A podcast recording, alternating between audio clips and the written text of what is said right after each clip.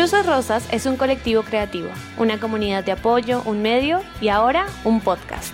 Donde te ayudaremos a corregir la idea del amor. Palabras más, palabras menos, el amor no es violento y punto. Queremos que nos acompañes. Y acompañarte en este proceso. Yo soy Tati. Y yo Cami. Bienvenida.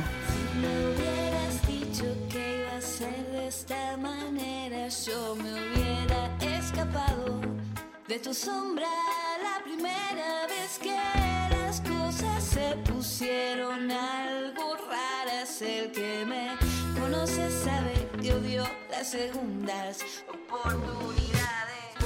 Hola, ¿cómo estás? Gracias por estar escuchando este piloto que tenemos con Cruces Rosas. Estamos súper contentas de contarles que esta temporada está desarrollada para poder ayudarte, pero no podemos ayudarte si no nos conoces. Entonces queremos presentarnos. Hoy es nuestro capítulo de presentarnos. Hoy nos vamos a presentar como dupla, pero contemos un poquito por qué somos una dupla, qué hacemos en nuestra vida profesional y qué hacemos también en cruces. Bueno, yo soy Tatiana Rico, soy diseñadora gráfica, soy colombiana pero vivo en México y mi día a día lo que hago es, a través del diseño gráfico y el arte, dar mensajes poderosos y conectar con la gente que me ve.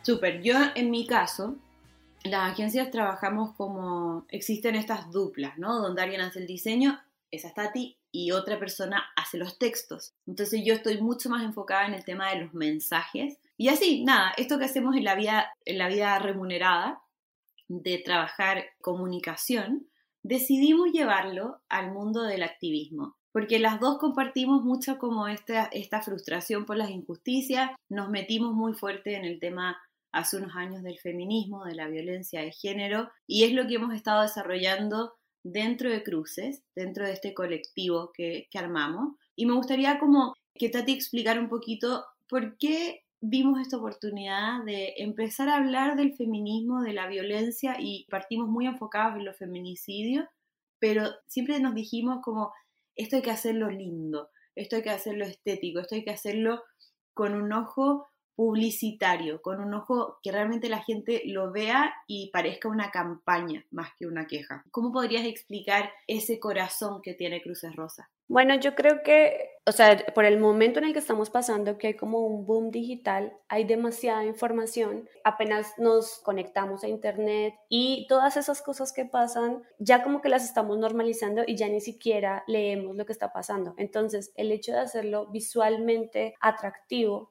hace que las personas como que quieran leerlo, ¿no? Entonces, por ejemplo, nosotras que peleamos contra el feminicidio y que luchamos en contra de la violencia de género, que también hay mucha información alrededor de eso, tenemos que mostrarlo un poquito diferente para llamar la atención de las personas y esa es la importancia del arte, la importancia del diseño en las piezas que hacemos. O sea, esto tiene mucho más que ver con cómo logramos que la gente conecte y nos vea, más que con un capricho de nuestra profesión o así, nos dimos cuenta de que hay mensajes que tienen que llegar.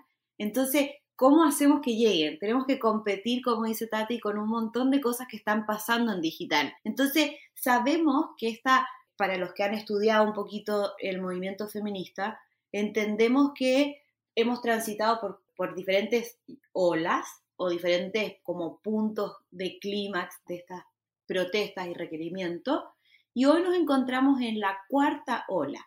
Esa cuarta ola la entendemos como una ola que no existiría si no existiera el mundo digital. Entonces, ¿cómo describirías, Tati, este momento que está viviendo el feminismo gracias a las redes sociales?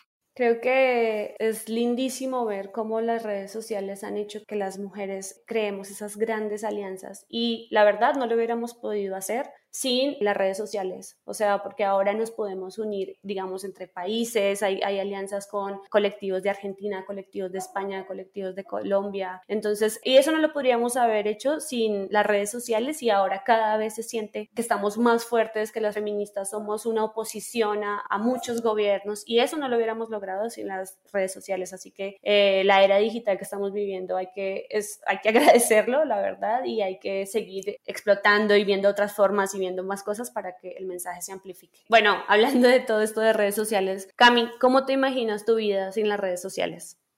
Yo creo que tengo una relación de amor-odio con las redes sociales. Me gusta mucho lo que hemos podido hacer como comunidad con gente que no conocemos. Para mí fue súper impactante que teniendo nuestras redes sociales activas, pero no como las tenemos ahora, el 8 de marzo organizamos ir con un grupo de personas a marchar en México, en el DF, y el decir como llegaron personas que no conocemos. O sea, para mí tiene mucho impacto lo positivo de conectar con gente, de poder realmente resolverle a alguien una urgencia. Me entretiene mucho el contenido que hay también, pero por otro lado me, me genera esta cosa de siento que hay como una idolatría también por las redes sociales, como una cosa, una doble careta, creo que me quita tiempo, creo que de repente es mucho el tiempo que, que me seduce estar ahí, entonces dejo de hacer otras cosas eficientes, pero me imagino que todos mis sueños de poder aportar al mundo son solo posibles en la velocidad que el mundo los requiere si es que estamos mega conectados. O sea, me preguntas cómo sería mi vida sin las redes yo creo que tendría mucha frustración porque no podría conectar con gente que piensa como yo de manera tan fácil. Mi círculo real, o ahora que estoy eh, viviendo esta pandemia en familia, mi círculo no está tan metido en el feminismo. Entonces, creo que me sentiría un poco sola en la lucha. Y pienso que a veces esto de las redes justo hace que nos podamos conectar con gente que piensa distinto a tus parejas, a tus amigos cercanos, a tus padres, a tus hermanos y hermanas, pero que están ahí. Y eso hace que uno sienta que no está luchando sola. Y Cami, y digamos, si tuvieras que sacar una sola cosita, de, sé que las redes sociales nos han enseñado muchas cosas, pero ¿qué es lo más valioso que has aprendido de las redes sociales? Esto lo he aprendido varias veces. La gente necesita mucha ayuda. Es impresionante que todas las veces que me he metido a algún proyecto social, me quedo sorprendida de que alguien necesite tanta ayuda que le escriba a un community manager a quien no le ve el rostro, quien no tiene, o sea, no tiene ningún vínculo emocional y hay un desahogo y eso solamente me dice, he aprendido a través de las redes sociales que el mundo necesita muchísima ayuda. No sé qué dolor de respuesta, pero creo que tú y yo hemos experimentado esto con cada testimonio que nos llega. ¿Cómo haces tú? Porque la verdad es que me gustaría dejar muy en claro que tú tienes siempre un contacto muy directo con nuestra comunidad, con nuestra red de profesionales. Entonces, ¿cómo Tati puede levantarse luchando por, por estos problemas sociales que, que hay, por estos problemas de la mujer? Y entre medio no frustrarse cuando te das cuenta que las cosas no cambian a la velocidad que nosotras queremos y de repente hasta darte cuenta que lo que nosotras hacemos no va a ser suficiente. ¿Cómo te, te mantienes motivada o cómo es la desmotivación de ser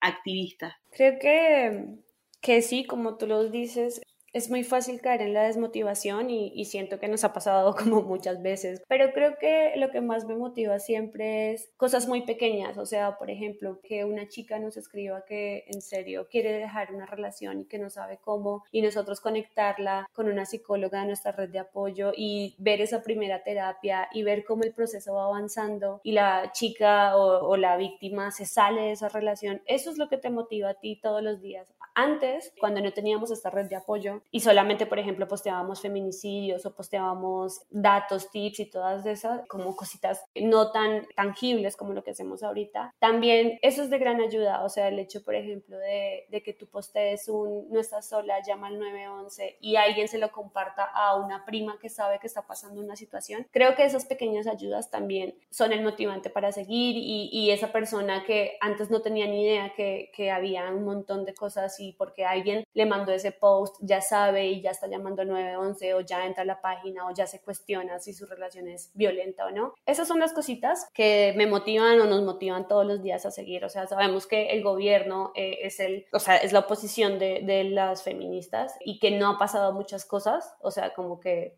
está demostradísimo que no le interesamos, pero que entre nosotras las mujeres seamos un fuerte tan grande y tan importante y que nos estemos colaborando, creo que es lo más motivador. Oye, y esto de de la cuarta ola en el fondo, ¿cómo lo estás viviendo tú? ¿Tú realmente sientes que a modo personal o a través de Cruce estamos realmente conectadas todas las mujeres? ¿Estamos como uniendo esa fuerza a través de, de lo que nos permite digital? Sí, completamente y creo que se ha reforzado mucho a raíz de la pandemia. O sea, siento que la pandemia obviamente trajo muchas cosas malas y tal, pero también siento que algo muy bueno de la pandemia es que estamos completamente unidas y el hecho de, de, por ejemplo, que en los grupos de WhatsApp o en Instagram o en Facebook una chica pida ayuda y que yo sé que si yo no puedo, puedo preguntarle a otro colectivo y ese colectivo me va a conectar directamente con la abogada o lo que sea y entre todas todas, todas, todas, como crear ese gran bloque, es lo más valioso de esta cuarta ola, ¿no? O sea, y que no solamente eh, está como localizada la ayuda de, por ejemplo, si está pasando en la colonia Benito Juárez, haya gente de Benito Juárez solamente ayudando, sino no, hay de, países, hay de estados, de diferentes profesiones que están y que quieren ayudar. Entonces, creo que es lo más importante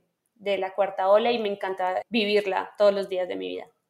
Oye, pero bueno, tema importante, yo que soy un poco más hater que tú eh, como persona, como personalidad. A mí lo que me pasa con las redes sociales, digo, ya, qué increíble lo que está pasando, la gente unida, se comparten las cosas y, y claro, una desaparecía inmediatamente toda una localidad puede saber que está desaparecida, todo el mundo nos llega a la foto por el celular, pero no estaremos en un tiempo, Tati, donde este activismo digital nos volvió personas pasivas, entonces hay mucho like, mucho compartir, eh, mucho, sí, mucho, déjame, pongo un posteo de que soy feminista para que mi gente crea que yo ya me deconstruí, pero esto es realmente un activismo que trasciende, estamos en un punto donde, donde todavía no se entiende la trascendencia, porque no quiero cuestionar el poder que tiene una comunidad. O sea, no quiero restarle valor al poder que tiene una comunidad, pero sí me parece que esto tenemos que ser muy honestos. Esto, esto realmente ayuda el que nosotros compartamos y llenemos internet de fotos de una ilustración de una mujer que fue degollada.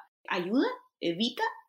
Modifican algo las cosas, entonces, ¿cómo ves tú eso? Porque tú estás metida en el día a día de nuestras redes puntualmente. ¿Cómo describes tú este activismo digital? Y puntualmente, dime tres cosas buenas y tres cosas malas que veas en esto, tres áreas de oportunidad y, y seamos muy sinceros porque para mí, ¿eh? un like no le salva la vida a nadie. Sí, o sea, también el punto que tocas es muy válido. O sea, eh, ahorita mucho es activismo de redes sociales o creer que compartir algo de feminismo ya te hace feminista. Y pues no, la verdad es que no. Pero bueno, hay que trabajarlo y estoy segura que, o quiero que eso pase. Yo diría que de las cosas buenas de las redes sociales es que se ha ejercido completamente una presión al gobierno y cualquier cosa que se haga o cualquier cosa, marcha digital o, esas conexiones entre colectivos ha hecho que haya una presión ahora en el gobierno que todo el tiempo como que su favorabilidad o, se cuestione mucho toda la gestión del gobierno, ¿no? Entonces creo que eso es algo muy bueno que ha traído. También que es, no es que sea fácil ayudar, pero la verdad yo sí creo que el hecho de compartir un número a alguien que, que no sepa a dónde denunciar es de gran ayuda. No estoy segura si un, like ayude, pero sé que compartir un número o compartir un tip o compartir un consejo sobre algo que esté pasando o que creamos que una, por ejemplo, en nuestra familia esté sufriendo, al ponerlo en nuestras redes sociales, eso sí hace cuestionar y creo que eso sí ayuda a, digamos, a una deconstrucción o ayuda en una relación violenta a cuestionar a esa chica. Entonces creo que eso es muy bueno. Y como último, creo que la alianza, la alianza que se está creando y que pues ya estemos, que las feministas estemos súper unidas. Cosas malas, lo que sí, tú decías, es que la gente cree que por compartir un post de feminismo, entonces ya soy feminista y sabemos que el hecho de ser feminista es como, viene más como de adentro de las entrañas, digámoslo así, que es querer esa igualdad entre hombres y mujeres. Entonces hay que sí trabajar eso. Y también creo que algo malo son la cantidad de fake news o dejar de saber algo solamente por leer una noticia o un titular de una noticia. Perfecto, sí, bueno, eh, vamos a ir desglosando mucho de estos temas que hemos aprendido a lo largo de, de nuestro año y medio ya como cruce, pero nos vamos a meter a otro tema que hemos descubierto este último año que es completamente relevante cuando hablamos de violencia de género y es el mito romántico, el famoso mito romántico. Sí, es otra de, de, grandes, digamos que, pilares, porque sabemos que el mito romántico eh, está completamente dañando a la sociedad o a las mujeres o creer en eso, ¿no? Entonces, Cami, ¿puedes hablarnos un poquito de qué es el mito romántico y por qué siempre estamos luchando en contra de eso? Claro, el mito romántico, que es un concepto que se viene como estudiando, hay muchos libros interesantes, charlas interesantes, viene a plantear que toda la idea que tenemos del romance toda idea que tenemos de cómo se relacionan un hombre y una mujer en este universo del amor son construidas desde la base de la desigualdad de género, donde la mujer tiene un rol por ser mujer y el hombre tiene un rol por ser hombre. Y ahí aparece toda esta cosa que vemos en muchos medios del príncipe la princesa y mi odio que tengo a las películas nos han hecho mucho daño respecto a cómo, cuál es la expectativa que tenemos del amor, y la verdad es que nos estamos perdiendo la grandeza y lo increíble del amor por haber creído en historias que han sido súper guionizadas y miren que cuando decimos esto es porque Tati y yo trabajamos haciendo guiones y trabajamos haciendo campañas publicitarias y trabajamos haciéndole creer a la gente cómo tiene que verse para sentirse exitoso y feliz. Entonces, este es un tema que a mí me rompe el cerebro. Para mí, el mito romántico, que es esta idea de cómo tienen que ser las relaciones, está basada en la violencia, está basada en la limitación de un género y en la exaltación del otro género. Más o menos así lo explicaría. Claro, sí, no. Por ejemplo, yo me acuerdo que a mí de chiquita o mi princesa favorita de, de Disney siempre fue Pocahontas. Ah, no sé por qué, pero me gustaba mucho como todo ese, todo, bueno, me gusta mucho como todo el misticismo que hay. Pero al final ella pues pelea por este chico español y al final, no sé, como que todo se, que se va diluyendo. Entonces, por ejemplo, tú, Cami, cuando eras pequeña, ¿qué princesa de Disney querías ser? Y ahora que tú estamos, te estás deconstruyendo, ¿todavía te gustaría ser esa princesa? ¿Le sacas algo bueno a esa icono o ese personaje que, que amaste de chiquita? Oye, es que acá te voy a matar con la respuesta porque yo no veo películas de Disney. Entonces, y esto no fue mi decisión, pero tú me contáis de Pocahontas y yo nunca vi Pocahontas. Y nunca he visto Mulan y nunca he visto, no sé, me podrías nombrar miles de películas y no he visto películas de Disney. Entonces, eh, no sé si vi alguna vez La Cenicienta, no tengo idea si existe la película de La Bella Durmiente. Y me quedo muy corta con las princesas que te puedo mencionar. Luego ayúdame, pero yo nací en una casa donde mi papá siempre fue muy cuidadoso con el contenido que, veíamos. Entonces, nunca ha sido para mí un fuerte el tema audiovisual, pese a ser publicista, porque nunca he visto Friends, Tati, nunca he visto Grey's Anatomy, nunca he visto, o sea, no tengo esa cultura. Y mira qué interesante porque nunca quise ser una princesa, eso nunca, porque nunca, nunca me disfracé de princesa. Y bueno, en algunos momentos yo le decía a mis papás como, ¿por qué? Porque yo no entiendo esos códigos de mis amigas. Hay una anécdota muy linda que luego la contaré en otro capítulo, pero yo le digo a mi mamá como, ¿por qué yo no entiendo lo que están viviendo mis compañeras? Yo tenía como 8 o 9 años. Y me dice en el auto, algún día lo vas a entender. Y hoy entiendo lo que significa el filtrar el contenido, el realmente, y no lo hicieron mis papás por feministas, porque no, no, no estaban en ese punto de deconstrucción, pero sí como con este celo de decir, yo no puedo permitir que todo lo que la tele está mostrando realmente llegue a, a este mini cerebro. Y algo que me pasó en mi última relación es que discutíamos mucho sobre la diferencia que era para nosotros estar enamorados. Este exnovio me decía, es que yo no me siento enamorado. Y yo, pero ¿cómo? ¿Qué es eso? O sea, ¿cómo tú lo describes? Porque para mí es algo completamente distinto que para él. Entonces, él tenía esta idea de que uno se encuentra en un aeropuerto, se miran y se enamoran, digamos, y que se sube cada uno a su, a su avión, pero que siempre esa persona va a estar como unida a ti, ya sabes, estoy citando la película El hilo rojo, pero es como esta cosa de el trailer, porque obvio no vi la película tampoco. Entonces, como que quedas ahí como enganchado y, y en algún momento la vida te encuentra y siempre se amaron. Es como que esa era un poco su idea. Y yo me acuerdo, una, la primera vez que terminamos, yo le decía con mucha rabia, como, loco, me estáis diciendo que tú creís a tus treinta y tantos años en la película de Disney. O sea, ¿cómo podéis creer en las películas de Disney? Como que para mí era una cosa desesperante y nos dimos cuenta, luego regresamos y todo, pero era como, la idea del amor que está basada en esas películas con una narrativa que no existe, que está completamente modificada. Entonces, yo soy justo esa chica que no soñó con ser princesa, sí sueño con ser amada, súper valorada, súper consentida, pero no sé si es desde ese lugar como de venga alguien a salvarme. Pero eso me ha generado muchos problemas porque no he encontrado esa pareja que entienda el amor como yo lo entiendo, porque la generación con la que yo me relaciono sigue creyendo que el amor es algo que tiene mucha magia. Entonces cuando en esta relación que, un poco te cuento, hablábamos de esta idea de las mariposas en la guata. y yo en mi mente, que me sangraba el cerebro, pero así, bueno, me chorreaba, yo decía, a ver, ¿cómo en mi vida, yo, Camila, en mi vida he sentido mariposas en la guata? No tengo, no sé qué me están hablando y no por eso no me he enamorado ni, ni, he, ni he sentido muchísimo amor, pero ¿qué es eso de la mariposa en la guata? O sea, es tanto el inception que nos hicieron que efectivamente hay gente que cree que se sienten mariposas en la guata, que otra persona diría eh, nervio. O sea, la ciencia no dice mariposas en la guata, diría nerviosismo porque la sensación de amor es vulnerable, ¿verdad? Cami, explícanos, explícanos qué es guata para las que no somos chilenas. Ah, uh, uh buena, panza, perdón.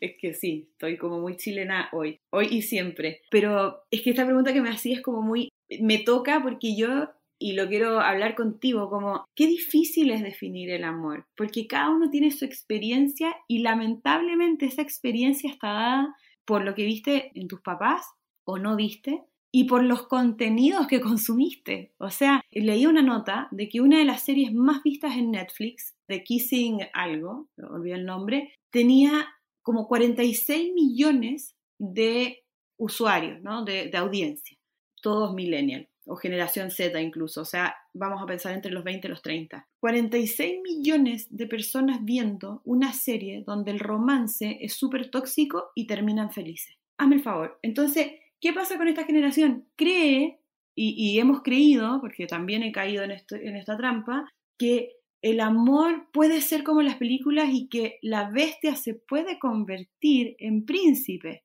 ¿sabes? Entonces, esto es un tema que vamos a hablar muchísimo, muchísimo, muchísimo en nuestro programa, estas creencias que tenemos. No sé si tú tienes como alguna experiencia de cómo el mito romántico te ha afectado a ti personalmente, qué cosas has creído y cómo ha sido este proceso de construirte.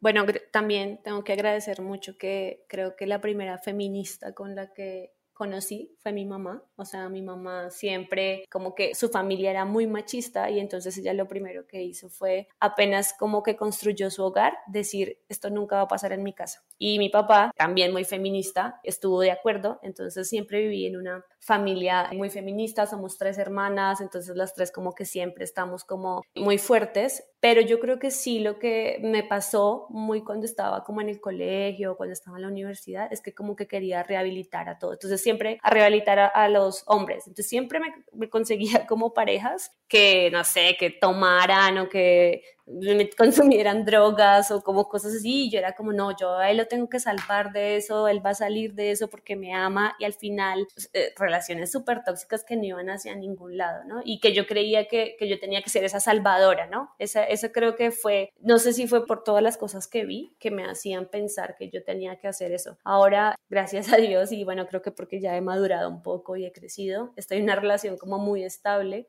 donde mi pareja, por ejemplo, es también como, como que tenemos una idea del amor, no de, dependencia ni nada, sino que cada uno tiene su, su espacio, confiamos mucho, no estamos mirando el celular ni nada de eso, pero también creo que para llegar a ese punto en el que estoy, tuve que vivir o sea, las otras cosas que mencionaba, ¿no? Entonces, sí, creo que, que igual estamos en un proceso de deconstrucción y que todos nos, todas nos estamos deconstruyendo y, y, a veces me cuesta mucho, me cuestiono mucho. Pero bueno, creo que para eso es este podcast. Eh, vamos a hablar y vamos a profundizar en, en, en, ciertos temas en unos episodios más que otros y vamos a hablar un poquito, va a haber como un tipo de contenido que va a explicar cada cosa. Y bueno, pues, pues hay que dejarlo para los otros episodios de todo lo que tenemos preparado.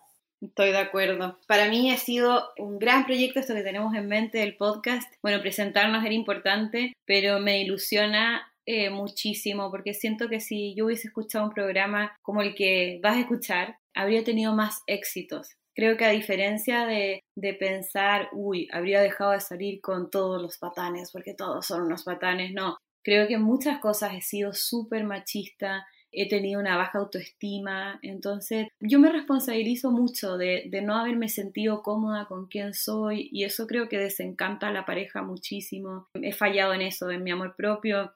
He fallado también en, en ser como radicalmente, en tener un lenguaje muy, muy de feminismo radical. Entonces, cuando alguien venía y me decía, oye, te ayudo en tal, inmediatamente salía esa que tú mencionas, que es como, hey, no puedes decirme que me ayudas porque las tareas son de los dos. Y de repente ahí fui poco empática con la deconstrucción de parejas que sí tenían un corazón que siempre apoyó mi crecimiento. Tengo también malas experiencias que luego contaré, pero me, gusta este, este, proyecto que tenemos porque creo que todas, todas y todos merecemos tener grandes amores, grandes amores y para eso lo único que tenemos que hacer es quitarnos la venda del mito que hemos creído, de la base violenta donde están basadas las relaciones y realmente salir de, este, esta temporada estando listas y listos por si algún hombre nos escucha para poder vincular de una manera sana y nunca rechazar una relación ni, nada como, como que ahí estuvieran todos los, nuestros males, sino que ahí hay muchas cosas increíbles. Lo que pasa es que hay que vivirlo de una manera un poco distinta, ¿no? Sin violencia. Como decíamos en la introducción, el amor no es violento y punto. Así que estoy muy contenta. Gracias Tati por presentarte. Gracias por ser mi dupla, por todo lo que llevas haciendo en Cruces. Ha sido increíble y no puedo más que honrarte y agradecer que estemos en esto juntos. Yo también estoy muy feliz y te agradezco, Cami. Y también es importante que también hacemos este podcast auditivo para esas personas o para esas chicas que como que todavía les cuesta mucho o, son víctimas de violencia de género en este momento. Y si lo escuchan, digamos que les va a ayudar un poquito más a que, a que nadie se, se entere, porque sabemos que que hay muchas personas que están sufriendo de violencia de género y que sus parejas, por ejemplo, les están revisando su celular o les están revisando computador, así. Entonces eh, creemos que también es una buena herramienta para que lo vayan escuchando mientras están pasando por ese proceso. Entonces, nada, muchas gracias. Estamos muy felices, estamos muy emocionadas y esperamos que este proyecto crezca y siga creciendo todo el tiempo y que estemos ayudando en serio a muchas personas. Un beso, Tati. Bye. Bye, que estén bien, bye.